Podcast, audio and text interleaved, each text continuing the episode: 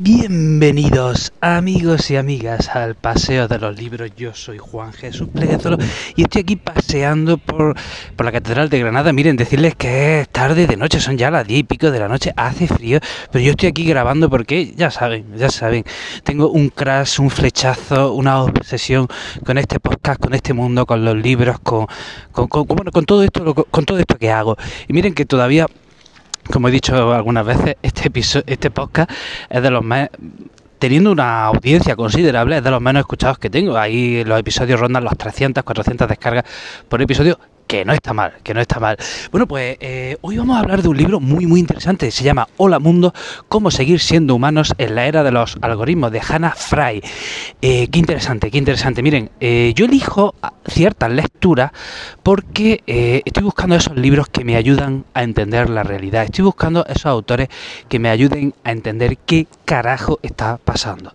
Porque están pasando cosas que no estamos entendiendo. Todo va muy rápido. la revolución tecnológica tecnológica va a una velocidad que nos deja atrás. Nos deja atrás. No estamos entendiendo los cambios tecnológicos porque van tan rápido que, no podemos, no, nos da tiempo a asimilarlos. Cuando ha surgido un invento, cuando ha surgido una invención, un software, una aplicación, un nuevo móvil, cuando ya ha surgido uno y, lo intentamos entender, ya ha salido otro y luego otro y luego otro. ¿Y qué pasa? Que como no estamos entendiendo eh, estos avances tecnológicos, los estamos usando mal, los estamos usando mal.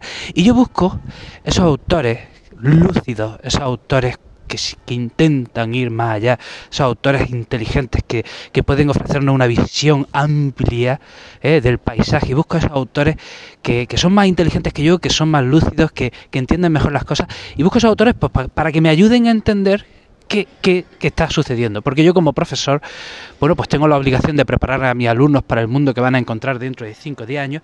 Y una clave me la pueden dar estos autores. Una clave me la pueden dar estos autores. Si estos autores me ayudan, a, me anticipan los cambios, pues yo puedo así ayudar a mi alumno y que esto, bueno, pues el día de mañana sepan aprovechar los cambios a su favor y no se vean arrollados por, por esta ola que por esta ola que, que nos golpea una y otra vez, ¿no? Eh, decía eh, Yuval Noah Harari, otro, otro grande, ¿no? en su libro, no, no, recuerdo en cuál, porque ya, me he leído los tres últimos del tirón, creo que en 21 lecciones para el siglo XXI, decía Yuval Noah Harari, dice, si quieres ser libre, conócete rápido y conócete bien. Conócete rápido y conócete bien. Antes, antes, conócete más rápido de lo que lo hagan los algoritmos. Conócete mejor de lo que lo hagan los algoritmos, porque los algoritmos ya saben más de nosotros, nos conocen a nosotros más que nosotros mismos nuestro navegador web, nuestras aplicaciones, nuestras redes sociales, tienen tantos datos almacenados de nosotros que ya conocen más sobre nuestros gustos que nosotros mismos, no nos engañemos. Eso es una realidad, eso es una puñetera realidad. El mundo está girando, está siendo controlado por algoritmos. Ojo, y estos algoritmos, ¿qué es lo que pretenden? Al final lo que pretenden es que compremos un producto, que compremos otro. Especialmente quieren teledirigirnos en el consumo. Y y cuando yo vi el subtítulo de este libro, dice, ¿cómo seguir siendo humano en la era de los algoritmos? Dije, bueno, pues quizá aquí puedo encontrar algunas claves, ¿no? Entonces, ¿qué, ¿qué, es lo interesante de este libro? Que va analizando la autora campo a campo cómo los algoritmos están influyendo en nuestra sociedad. Cuenta, por ejemplo, el caso que me llamó mucho la atención de cómo China va a implementar en este 2020 el sistema de puntuación ciudadana y en el que cada ciudadano tiene una serie de puntos y eh, según tus buenos actos o tus malos actos, te van dando puntos, te van quitando puntos. Entonces, si eres un ciudadano que paga sus impuestos, que trabaja, que tiene hijos, pues te dan puntos. Que eres un ciudadano que tiene deudas, que juega mucho, que bebe alcohol, que está todo el día jugando al ordenador, pues te quitan puntos. Y el gobierno te premia o te castiga según la puntuación que tengas.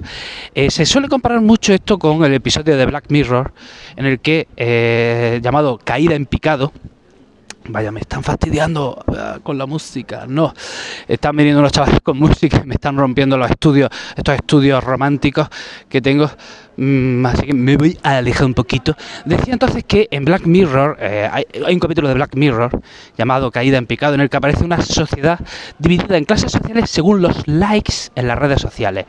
Ojo, ¿Qué pasa? Que en ese capítulo los likes se los dan y se los quitan los mismos ciudadanos. Son los mismos ciudadanos los que te dan un like, te dan un dislike y tu puntuación baja o sube según lo que otros ciudadanos te puntúen.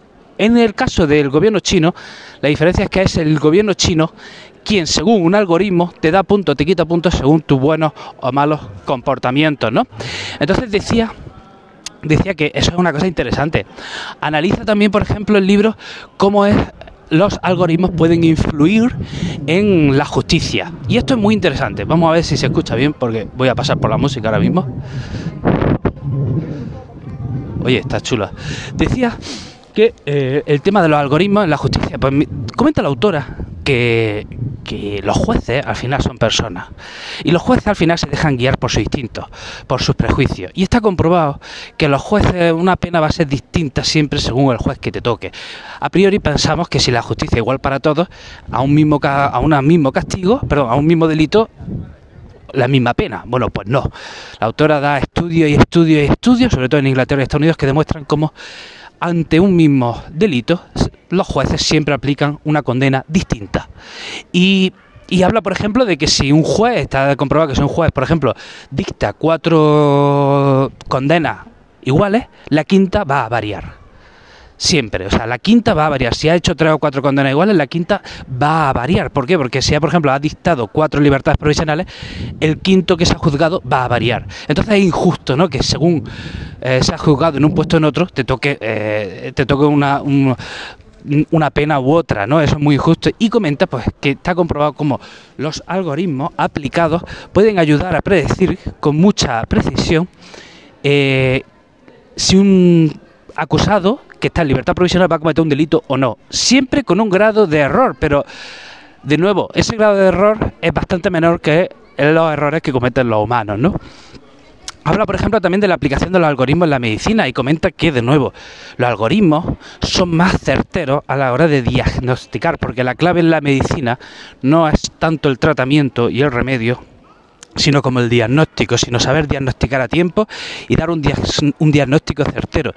Y comenta el caso, por ejemplo, de una chica en Inglaterra que eh, tenía asma, fue al médico, le dieron una medicina, eh, a los tiempos le dio otro ataque de asma, fue al médico, le vuelven a dar la misma medicina, al tiempo vuelve a tener un ataque de asma, fue, al médico, le da la misma medicina, y cuando va 10 veces al médico, la chica mm, muere muere. A la décima vez le da la biomedicina, vuelve a su casa, eh, sigue enfermando y muere. Y comenta que por raro que nos parezca, en Inglaterra pasa lo siguiente, los hospitales no comparten los historiales médicos. Entonces, dice la autora que si hubiera un algoritmo que almacenase todos los historiales médicos, da igual que la chica vaya a 10 hospitales diferentes. El ordenador, a la décima vez que la niña vaya al médico, saltará y dirá, un momento, esta niña ya ha ido muchas veces al médico, no la recetáis lo mismo, porque lo mismo no funciona, vamos a recetarle otra cosa. Entonces, ahí puede ayudar muchísimo. Claro, aquí se produce una contradicción. ¿Qué pasa? ¿Cuál es el problema? Que, haya un ordenador que almacene todos nuestros historiales, bueno, pues ahí hay un dilema en torno a, la privacidad, ¿no? Habla, por ejemplo, también del algoritmo de los coches inteligentes que serán guiados por un algoritmo y comenta cómo esos coches automáticos que van solos, pues, bueno, está genial, ¿no? Pero puede tener un problema. Si un coche conduce solo, el día que ese piloto automático falla, dice, bueno, pues está el conductor, pues si el piloto automático falla, está el conductor. Pero ¿cuál es el problema? Que si siempre el coche hace las cosas por ti, el día que tú tienes que hacerlas, se te van a olvidar. Si un coche, por ejemplo, aparca solo por ti, el día que tú tienes que aparcar, no vas a saber aparcar. Comenta el caso de un accidente de avión que hubo, no sé si eh, por Latinoamérica, no recuerdo ahora mismo por el país, que eh, pasaba que había una, una, función que iba en piloto automático en el avión, pero falló el piloto automático y el piloto humano no supo reaccionar a tiempo. ¿Por qué? Porque como esa función siempre lo hacía el piloto automático, en el momento de urgencia en que tuvo que actuar el humano, no supo hacerlo porque, insisto, siempre lo hacía la máquina. Y entonces comenta que esto puede ser un problema el día de mañana, ¿vale? Los coches van en piloto automático, eh, funcionan solos, se conducen solos, pero si hay un fallo y tiene que actuar el humano, no va a saber, no va a saber. Eh, estoy pensando en un caso muy simple. Oye, Aquí, ¿Cuántas veces no hemos vivido la escena que vamos a un bar, pedimos la cuenta y, somos dos personas, llega el camarero y nos dice 10 euros y, tenemos que hasta que pensar, o sea, no hemos vuelto tan perezosos a la hora de, hacer las cuentas que ya usamos la calculadora para todo y ya no somos capaces de dividir 10 entre 2 o 10 entre 4 y si es, uy, si es entre 5 ya, ya, ya nos mareamos. O sea, para hacer las cuentas más simples ya tenemos que ir a la calculadora. Antes sabíamos hacerlas del tirón, ahora ya no, ahora ya es, la máquina, la máquina es la que nos ha, mm, la que lo hace todo. Aún así, bueno, pues comenta que probablemente esos coches automáticos reducirán, reducirán enormemente el número de accidentes y el número de muertes, sin duda alguna, ¿no? Eh, ¿Qué más? Uy, voy a sacar la chulita que se me ha olvidado que había un... Ah, sí, en el arte, mira, no lo voy a sacar, hoy estoy haciendo el podcast del tirón, hola ahí. Decía, por ejemplo, en el arte, que es tremendo, ¿no?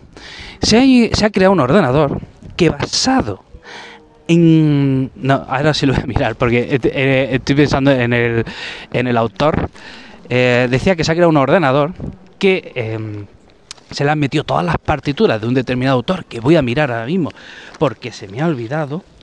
Estamos hablando de... Eh, ah, sí, sí, sí, ah, Juan Sebastián Bach, esta era. Decía que a un autor se le metió, a un ordenador se le metió todas las partituras de Juan Sebastián Bach y eh, todos los patrones. Y se creó un algoritmo que iba a componer música según las partituras de Juan Sebastián Bach. Y se ha comprobado varias veces que los humanos no saben distinguir cuál es la obra original de Bach y cuál es la obra compuesta por el ordenador. Aquí la conclusión es clara. Los ordenadores pueden crear música, apaga y vámonos. ¿Qué carajo vamos a hacer los humanos? Y digo carajo por no decir otra palabra. Y viene, alguien podría argumentar, pero un momento, ese ordenador lo que hace es reproducir los, los patrones de Bach, combinarlos de manera distinta y crear una composición. O sea, que ese ordenador al final lo que hace es imitar a Bach. Pero la autora responde, sí, ya pero es que los humanos también creamos, aparte de imitar a otros. O sea, todos los, humanos, cuando todos los artistas, ya sea escritores, pintores, músicos, lo que hacemos siempre es inspirarnos en otros, en otras obras anteriores. O sea, que en el fondo ahí la máquina nos vuelve a golpear y nos vuelve a ganar. Y, y bueno, más o menos estas son las ideas principales del libro.